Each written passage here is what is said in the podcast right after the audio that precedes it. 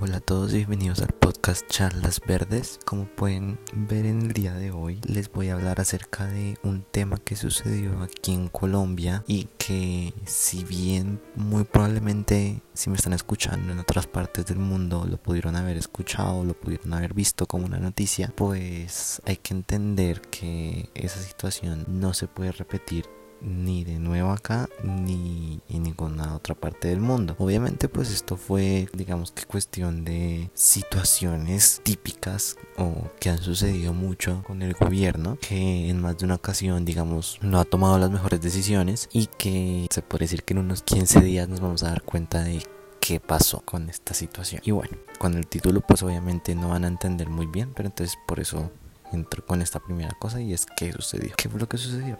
el día 19 de junio, el gobierno había decretado un día sin IVA. Un día donde se iba a decretar, bueno, el día en donde varios productos eh, de electrodomésticos, como les puedo decir, telefonía, contactos, eh, celulares, tabletas, computadores, se les haría un descuento del 19% que equivale a el impuesto del valor agregado que se le hace obviamente a, todos los productos. Esto ya se había decretado desde hace ya un tiempo, o sea, desde antes que pasara esta situación de la pandemia y pues se tenía bastante miedo respecto a cómo la gente iba a reaccionar o cómo los mercados y las tiendas estaban preparadas para tener una gran cantidad de gente y al mismo tiempo también tener ciertas condiciones de sanidad necesarias pues teniendo en cuenta la situación de pandemia en la que estamos. ¿Qué fue lo que pasó? Pues no sé si habrán visto las noticias, eh, ustedes se dieron cuenta, digamos que en Bogotá no pasó tanto, pero sí tuvieron que cerrar un almacén, pero alrededor del país sí se vio el descontrol tan terrible que hubo debido a este día y a estas promociones. Obviamente pues se pareciera prácticamente un viernes negro, un Black Friday, la gente pues corriendo por todo lado desesperada por conseguir lo que estaban buscando por comprar lo que querían y pues toda esa situación se desbordó. O sea literalmente no había ni un control de cuánta gente entraba no se lavaban las manos no se tomaba temperatura y pues eso generó pues que fuera un despelote completo Obviamente se cerraron varias tiendas que no cumplieron con esas condiciones, pero pues digamos que el daño ya se había hecho, o sea, ya se había estaba la gente ahí, ya se había mezclado todo con todo, pues la gente no tenía el mismo cuidado, no había distancia de seguridad, no había nada. Y pues eso fue básicamente lo que pasó el viernes. Después salieron obviamente las noticias diciendo que pues tres meses de cuarentena se fueron al carajo, de que la gente pues decía que no tenía plata, pero pues de un momento a otro sí tenían para ir a comprar un televisor y pues así digamos que las noticias fueron saliendo después fueron las noticias internacionales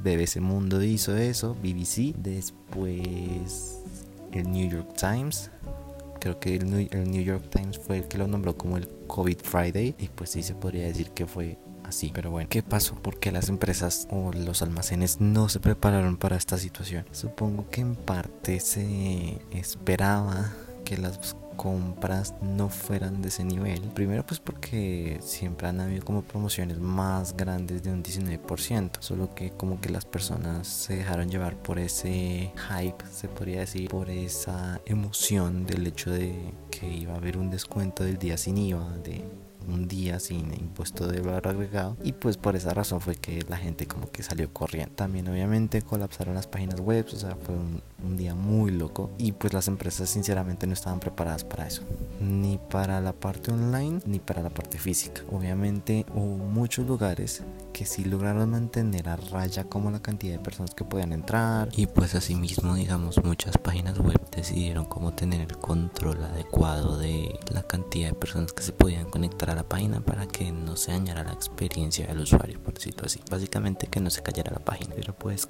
conforme pasaban las horas nos dimos cuenta de que la situación se salió de control y pues pasó lo que pasó. Y bueno ahí nos ponemos a pensar qué pasó con las personas que salieron a comprar. Se supone que gran parte del país estaba en medio de una crisis porque la gente no tenía plata, porque las empresas simplemente no tenían con qué pagar, no tenían, bueno, pues básicamente como que la economía estaba en el carajo y que se necesitaban subsidios, que la gente no tenía dinero y pues toda esta situación. Pero en este día nos dimos cuenta de que las cosas no fueron así, de que en efecto la gente sí tiene el dinero o que pues básicamente prefirió endeudarse con las tarjetas de crédito que aprovechar un verdadero descuento, ¿no?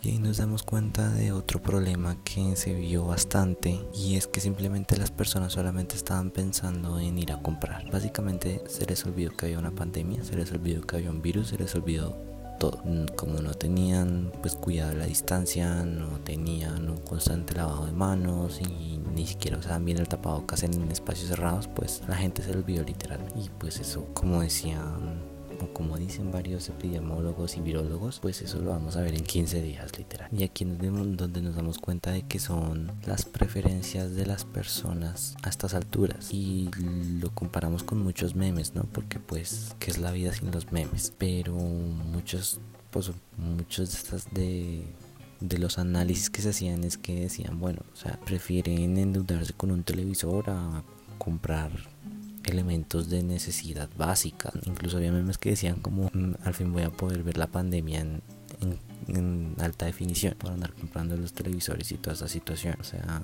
era un...